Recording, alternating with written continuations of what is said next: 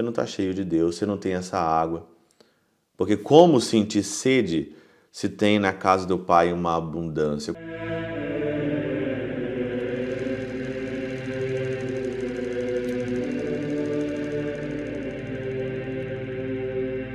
Pai, do Filho e do Espírito Santo. Amém. Olá, meus queridos amigos, meus queridos irmãos, nos encontramos mais uma vez aqui no nosso Teós, Viva de Coriés, Percor Maria, nesse dia 3 de março de 2024. Nós estamos então aqui hoje no nosso terceiro domingo da quaresma. E esse terceiro domingo da quaresma, ele nos propõe a ler aqui o Evangelho da Samaritana. E o Evangelho da Samaritana está em João, no capítulo 4, versículos de 5 até o 42, né? Praticamente aí 40 versículos que nós vamos ler nesse domingo. É um evangelho bem grande, um evangelho que dá para a gente fazer aqui várias reflexões aqui, né, de muito e muito tempo. Só que eu queria destacar nesse domingo algo que me chamou muita atenção e vai ser a base da minha pregação também dominical.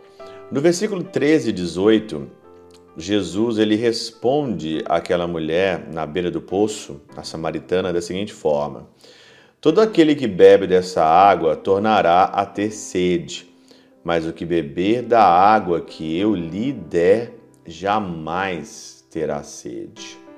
A samaritana queria aquela água, a água do poço. E o que, que é essa água do poço? A água do poço não é a água do Espírito Santo, não é a água viva que Jesus está dizendo. A água aqui do poço é uma água da chuva, é uma água que cai, é uma água que é armazenada, mas a água do Espírito Santo não é uma água que é armazenada. Ela passa por nós, ela dá vida. A água da chuva não é chamado de água viva. É só a água do Espírito Santo que é chamado de água viva. E Santo Agostinho, aqui nessa passagem, ele faz uma comparação aqui que eu achei fenomenal para nós, e principalmente nesse tempo da quaresma, nesse tempo de conversão. O que é de fato verdade, quer se trate da água natural, quer da alegórica.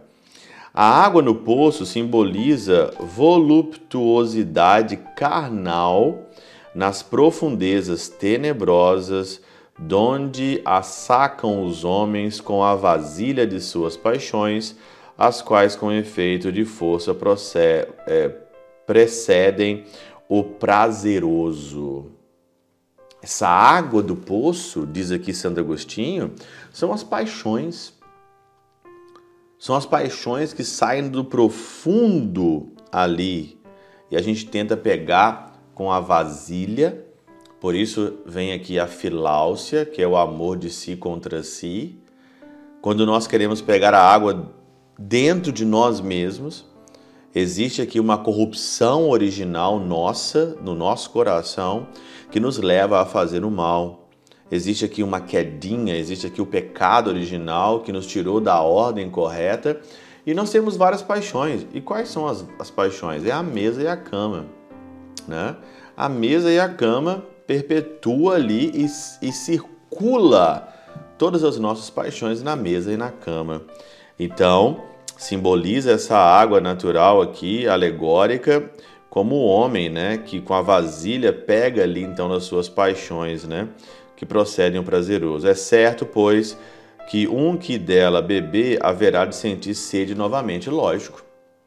Você já viu uma pessoa é, viciada?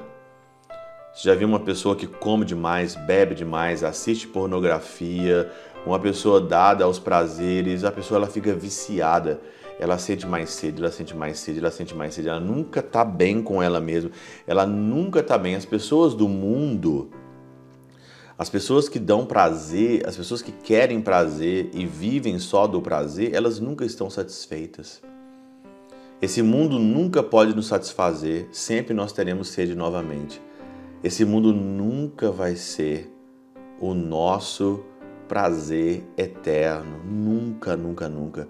Observe as pessoas do mundo, sempre se divertindo, sempre se dando aos prazeres, sempre insatisfeitos. sempre infelizes, sempre reclamando no WhatsApp, reclamando no, no Instagram, sempre estão insatisfeitas. É como essa água aqui, uma água que você sente de novo a sede, uma água que não sacia. Quanto mais você tem, quanto mais você está insatisfeito, quanto mais você bebe, mais você se destrói, né?